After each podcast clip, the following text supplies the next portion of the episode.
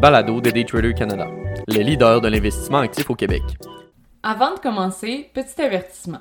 Le contenu de ce balado, les données financières et économiques, incluant les codes boursières ainsi que toute analyse et interprétation de celles-ci, sont fournis à titre d'information seulement.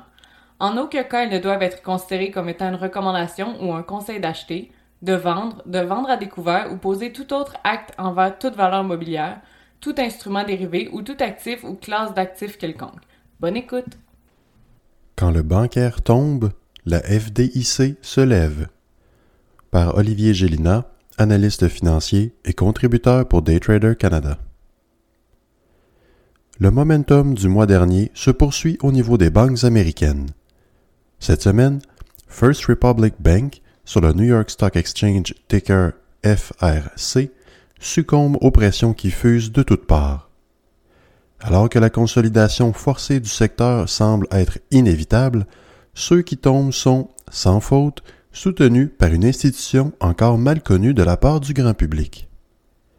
Malgré son implication importante dans la santé des banques et de la préservation des clients, cette institution gouvernementale ne sort que de l'ombre presque exclusivement lorsque la grogne est forte sur les marchés.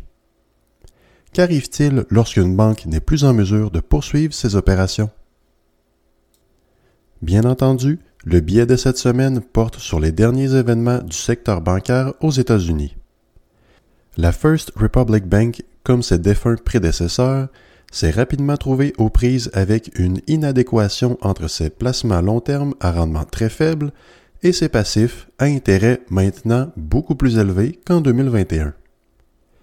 Malgré ses annonces de vente d'actifs non profitables et de ses rondes de licenciement, la FDIC a ciblé la banque comme étant un grand besoin d'aide immédiat afin de protéger le public. La JP Morgan Chase Co sur le New York Stock Exchange ticker JPM récupéra les miettes de la First Republic sous une entente avec la FDIC. Mais qu'est-ce que cela implique? La FDIC, soit la Federal Deposit Insurance Corporation, agit en réalité très similairement à la SADC au Canada. Sa mission est de maintenir la stabilité et la confiance du public envers le système financier du pays. Le système financier inclut des joueurs d'importance, souvent des banques, représentant un risque systématique, soit un risque de contagion non négligeable sur les autres acteurs de l'économie.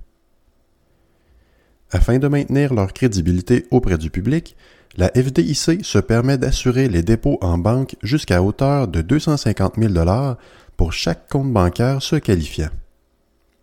L'institution gouvernementale réglemente près de 5000 banques et sociétés d'épargne dans le seul but de protéger les déposants.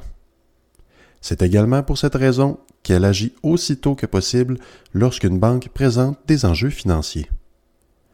L'agence gouvernementale ayant vu le jour en 1933 en résultant à des milliers d'échecs de banques entre 1920 et 1930, demeure cependant un assureur, peu commun, je vous l'accorde, mais un assureur tout de même la FDIC reçoit des banques quelques sous par tranche de 100 dollars déposés dans leur coffre. Cela peut paraître insuffisant a priori.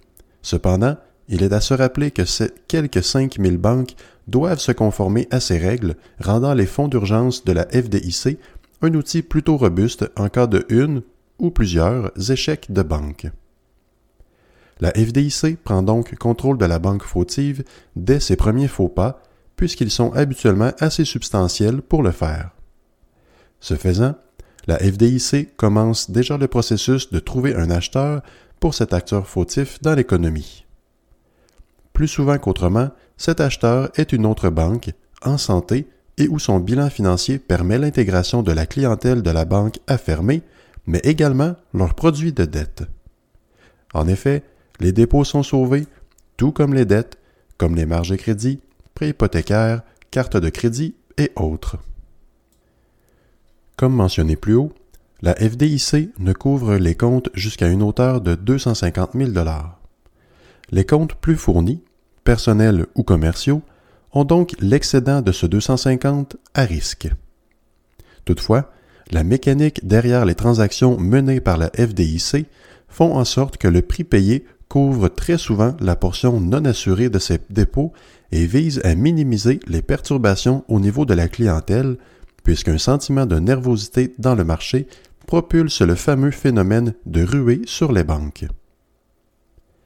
Les échecs des banques d'aujourd'hui, comme la SVB, présentent cependant des différences par rapport à celles des années 1920 et 1930. Le Wall Street Journal présente le scénario de la défunte Washington Mutual en 2008 qui demeure à ce jour la faillite de plus grande envergure aux États-Unis. Comme le graphique ci-dessous l'illustre, la proportion d'actifs assurés sous le parapluie de couverture de la FDIC représentait plus de 75% des comptes de la Washington Mutual, alors que la faillite de SVB ne présentait qu'approximativement 15% Cette proportion complètement inversée venait du type de titulaire de compte. La SVB, ayant une concentration élevée en comptes de compagnies de technologie, crypto et de capital de risque, les comptes de plus de 250 000 étaient nombreux. Cette proportion a accéléré drastiquement le processus de faillite pour SVB, laissant incapable la FDIC de trouver un repreneur.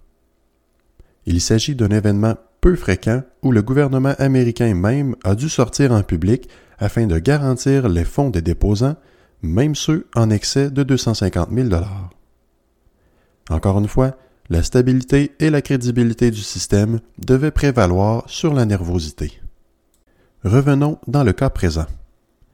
La FDIC a repris le contrôle de First Republic Bank et a identifié JP Morgan Chase comme étant un repreneur adéquat et en position financière de reprendre ce carnet de clientèle. Cette clientèle venait avec un bagage de 173 milliards en prêts, 30 milliards en titres et 92 milliards en dépôts la FDIC et JP Morgan ont un accord de partager les coûts reliés aux pertes découlant des prêts hypothécaires en détresse et autres véhicules financiers présentant des risques de perte. Ce mécanisme de protection qu'est la FDIC présente toutefois la situation suivante, telle que soulevée par de nombreux analystes. La consolidation du secteur bancaire. JP Morgan est déjà la plus grande banque américaine devant la Bank of America sur le New York Stock Exchange ticker BAC et Citigroup, encore une fois sur le New York Stock Exchange ticker C. Cette consolidation pourrait bien présenter un enjeu au niveau de la concurrence des services bancaires aux États-Unis. Toutefois, la consolation du jour demeure la sécurité des déposants. Mission accomplie. Pour le moment.